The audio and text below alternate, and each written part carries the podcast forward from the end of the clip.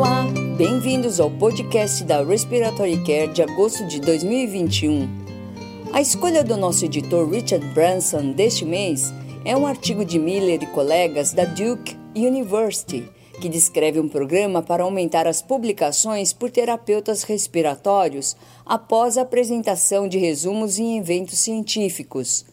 Eles desenvolveram um comitê de pesquisa com aprovação de projetos e orientação no desenho do estudo.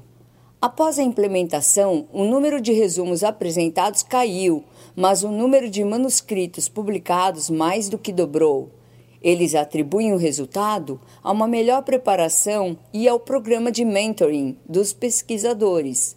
Branson e Callett comentam sobre a importância de tais programas e a necessidade de treinamento avançado em pesquisa para os terapeutas respiratórios. Em outro estudo, Launderbar e colaboradores avaliaram a ferramenta escala de Braden Q e Braden QD para identificar o risco de lesões por pressão em crianças recebendo ventilação não invasiva. Esse estudo retrospectivo avaliou prontuários médicos de 45 pacientes pediátricos usando uma pontuação dicotomizada de risco versus nenhum risco a análise sugere que a ferramenta Braden QD teria sido o melhor preditor de risco de lesão por pressão.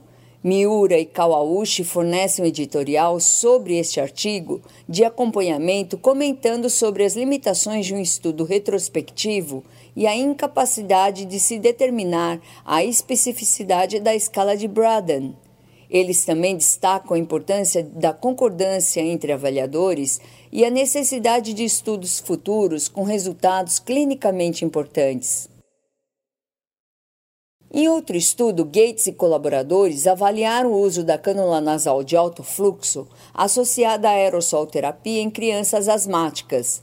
Gates e colegas revisaram retrospectivamente 171 casos com 104 indivíduos recebendo aerossol terapia via cânula nasal de alto fluxo e 67 pacientes recebendo aerossol terapia via máscara facial com a cânula nasal de alto fluxo concomitante. Não houve diferenças entre os grupos em relação ao tempo de internação na UTI ou no hospital.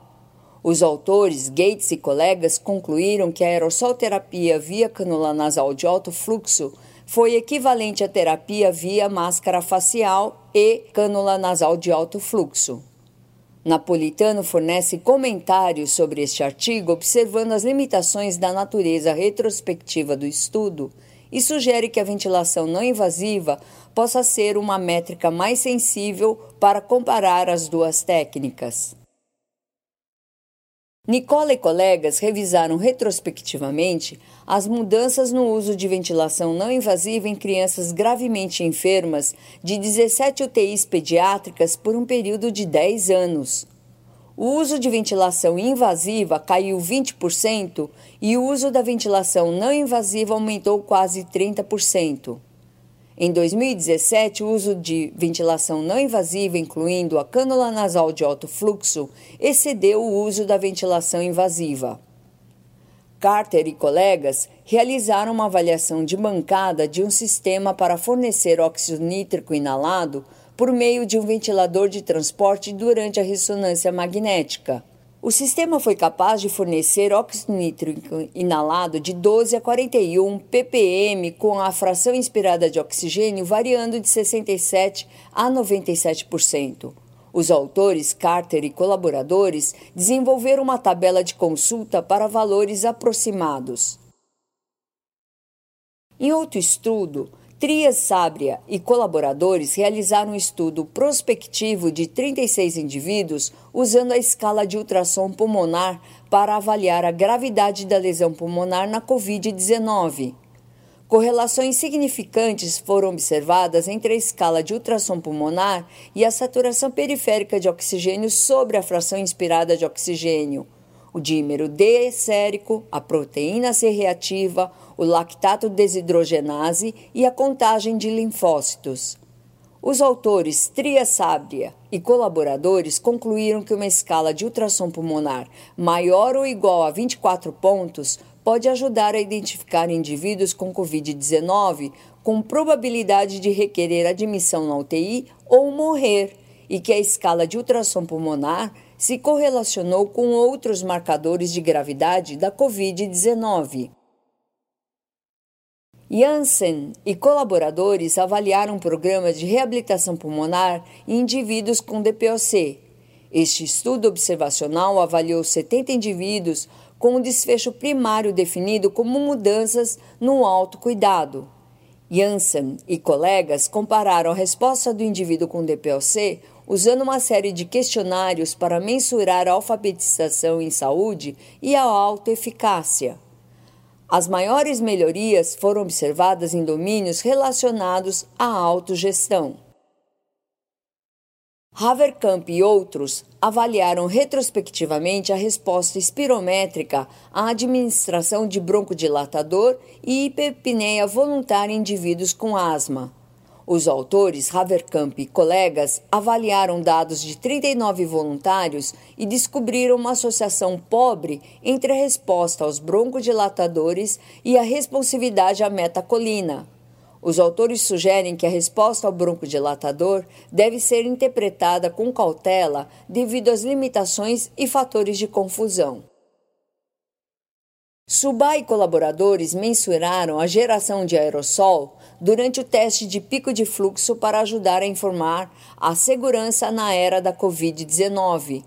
Subat colaboradores mediram em partículas ambientais no laboratório durante as manobras cegadas e não cegadas de pico de fluxo expiratório de cinco voluntários saudáveis. A geração de aerossol durante o teste de pico de fluxo esteve presente, mas as concentrações foram pequenas em comparação com as concentrações de partículas em um ambiente clínico. Humer e colaboradores avaliaram o uso da prática mental antes da prática de simulação para determinar o impacto do treinamento de indivíduos para realizar broncoscopia. Eles avaliaram 24 estagiários, incluindo médicos e terapeutas respiratórios, participando de um curso curricular de broncoscopia. Os estagiários que participaram da prática mental reduziram as incidências de vermelhos. Eles concluíram que uma intervenção incluindo exercícios de prática mental é uma estratégia de aprendizagem valiosa, promovendo a melhoria no desempenho e aquisição de habilidades de estudantes em procedimentos de broncoscopia.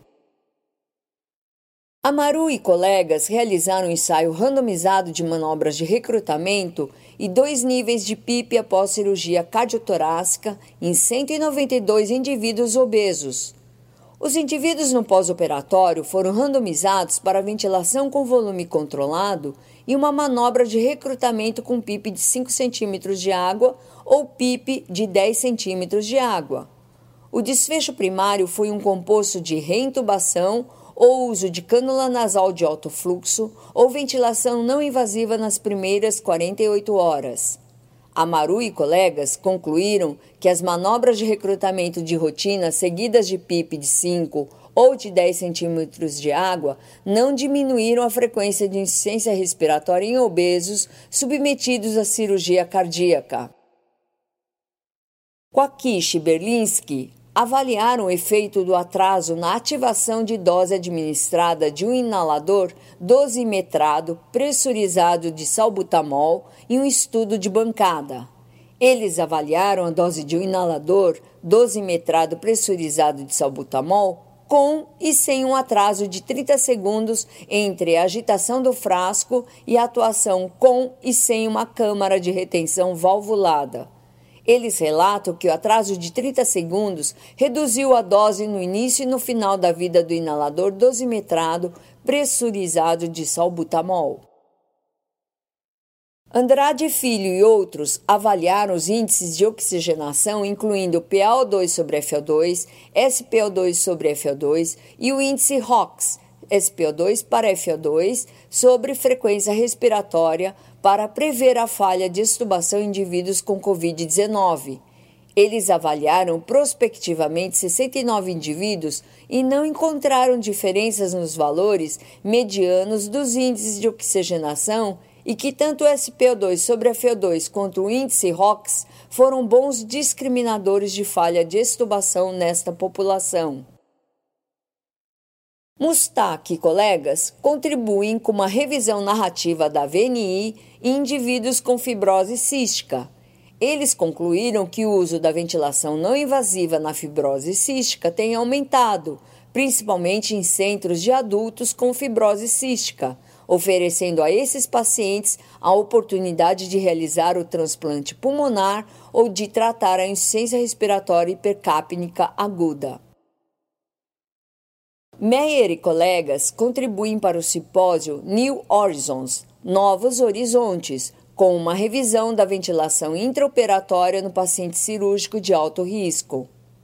Rich Callett fornece um ano enciclopédico em revisão de ventilação mecânica no primeiro ano da Covid-19. O grande volume de literatura em um período de tempo tão curto, detalhando o tratamento para a pior pandemia de nossa vida, é assustador. Terminamos aqui o podcast da revista Respiratory Care de agosto de 2021. Até breve. Para receber o conteúdo deste podcast e de podcasts anteriores da revista, por favor visite nosso website em www.rcjournal.com. Você também poderá se inscrever no nosso website para receber os podcasts de futuros volumes da Respiratory Care.